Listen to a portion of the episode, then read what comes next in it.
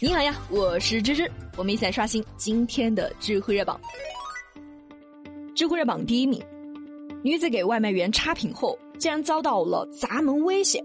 外卖员说：“不取消差评，弄死你！”知乎热度一千七百八十九万。最近，上海的张女士在饿了么平台点了一份鲜切水果，因为当时她一直在打电话，外卖小哥没办法打进来。等张女士挂了电话，再看那个订单，显示的是已经送达了。张女士赶紧给外卖小哥打电话，外卖小哥表示要明天才能配送。张女士特别生气啊，就给了外卖小哥一个差评。可谁知道第二天，外卖小哥直接上门威胁辱骂张女士，并且勒索了张女士两百块钱。因为外卖平台有个规定啊，一个差评需要罚款两百块。最终，张女士报警后呢，外卖小哥被拘留了十天。饿了么依旧是没有给出合理的说法，只是提出补偿张女士一百块钱的代金券。关于这个事情呢，网友们也是给出了不同的看法。有人就为外卖员开脱，说外卖小哥的工作太不容易了，如果不是被逼急了，也不会这么失态，开口骂人的。也有人认为这样的外卖小哥太可怕了。消费者对购买的商品和服务进行评价，这是消费者的合法权益。不管给出的是好评还是差评，外卖员都应该要虚心接受，尊重消费者的感受。那芝芝也来说几句啊。首先，外卖小哥拿到差评后呢，上门威胁、勒索钱财，这肯定是不对的。拘留他十天一点都不冤。芝芝要是遇上这样的外卖小哥，估计也会被吓坏的。但这一次，就真的只是外卖员的错吗？晚上八点了，张女士点了外卖就开始煲电话粥，她完全就没有考虑到外卖员要是联系不上自己了该怎么办，订单会不会超时呢？送了这一单，外卖员还有没有剩下的单要接？说到底啊，还是缺少一个同理心。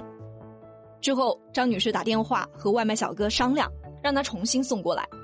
这个时候，外卖员已经是二次配送了，有点脾气呢是很正常的。但如果你再给一次配送费，只是相信外卖员会停止接单，很乐意的接受。如果你又不给配送费，要人家给你重新配送一次，这样会不会耽误后面的订单呢？如果耽误了，张女士会负责吗？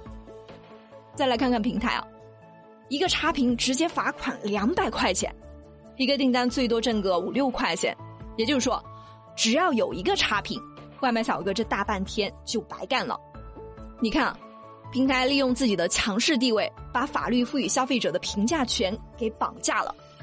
一方面呢，消费者知道差评会让外卖小哥损失两百块钱，出于同情就不敢轻易的给差评；另一方面，一旦消费者给了差评，外卖员要么是忍气吞声，要么去找客户改差评。而这个事件中的外卖员就选择了后者，还采取了这么极端的方式。而平台呢？直接把对外卖员的剥削转移成了顾客和外卖员的矛盾，从头到尾一点损失都没有，反而还挣了两百块钱。至于这一百块钱的代金券补偿，迟早会回到平台的手里。所以，不管是顾客与外卖员怎么闹矛盾，平台始终都是赢家。但是，在这个事情中呢，顾客虽然是有错，当外卖员上门寻衅滋事、威胁勒索顾客的时候呢，错就全在外卖员和平台了。该道歉道歉，该拘留拘留。不过，要想最终解决问题，还是得从平台的管理下手。知乎热榜第二名，担保人盗骨灰逼死者家属还钱，知乎热度九百八十五万。最近，济南市平阴县人民法院宣判了一起偷坟掘墓案。那好端端的，为啥要去偷别人的骨灰呢？原来，被告人齐某和死者侯某以前关系挺好的，侯某生前在银行贷款，还是齐某做的担保。后面是因为各种原因啊，侯某没有能力按时偿还贷款，就被债主起诉到了法院，齐某被判承担连带清偿责任。一八年的时候，侯某去世了，这笔钱还是没有还，于是债务就被转移到了齐某的身上。齐某因为这个事情几乎是闹得妻离子散，就特别气愤啊。明明是你侯某欠的钱，怎么还要我来还了？要还也是你的家属还。为了逼迫侯某的家属还钱，去年二月份呢，秦某就挖开了侯某的坟墓，把他的骨灰给盗走了。最终，秦某因为盗窃骨灰罪被判处拘役四个月，缓刑四个月。你看啊，这就是随便给别人做担保带来的后果。所以，朋友们，如果你身边有人让你帮忙做担保，一定要谨慎、谨慎再谨慎。要知道，一旦贷款人不能及时还钱或者跑路了，你就得替他还钱。而且，贷款人的贷款额度和月供啥的都会显示在你的征信上面。不光是你以后的贷款额度会受到影响，一旦贷款人不能及时还款，你的征信也会出问题。所以，一定不要盲目的替别人签字做担保，给自己带来不必要的风险。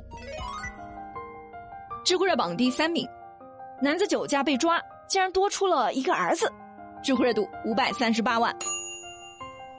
一月十八号晚上九点多，福建泉州某派出所抓获了一名醉驾的男子。在办理案件的过程中呢，这名男子提供了一张身份证，经核实，这张身份证并不是他本人。民警调查后就发现，这名男子和山东临沂的孟某长得特别像，于是立即就和孟某的家人取得了联系。一月二十一号深夜，孟某的父母赶到了泉州，一下就认出了自己的儿子。隔了二十年了，再一次看到自己的父母，孟某直接跪在了地上，祈求父母能够原谅他。令孟某没有想到的是，他还有一个儿子，今年刚好二十岁。原来二十年前呢，孟某和父母一起在浙江义乌打工，期间他还谈了一个女朋友。有一天，孟某和朋友打牌的时候呢，父亲赶过来，直接就给了他一巴掌。孟某气不过，当天就离家出走了。这二十年呢，孟某从来就没有和家人还有女朋友联系过。孟某走了没多久，女朋友就发现自己怀孕了，然后生下了一个男孩。不过因为一直没有找到孟某，女朋友最终离开了孩子走了。这么多年呢都没有一点音讯，孟某的父母就以为他已经去世了，就把他的户口给注销了。因为父母打了自己就离家出走，还一走就是二十年，这也太任性了吧！好在最后一家人还是团聚了，希望孟某能够珍惜这份失而复得的亲情。好了，今天的节目就到这了，我是芝芝，我们明天见啦。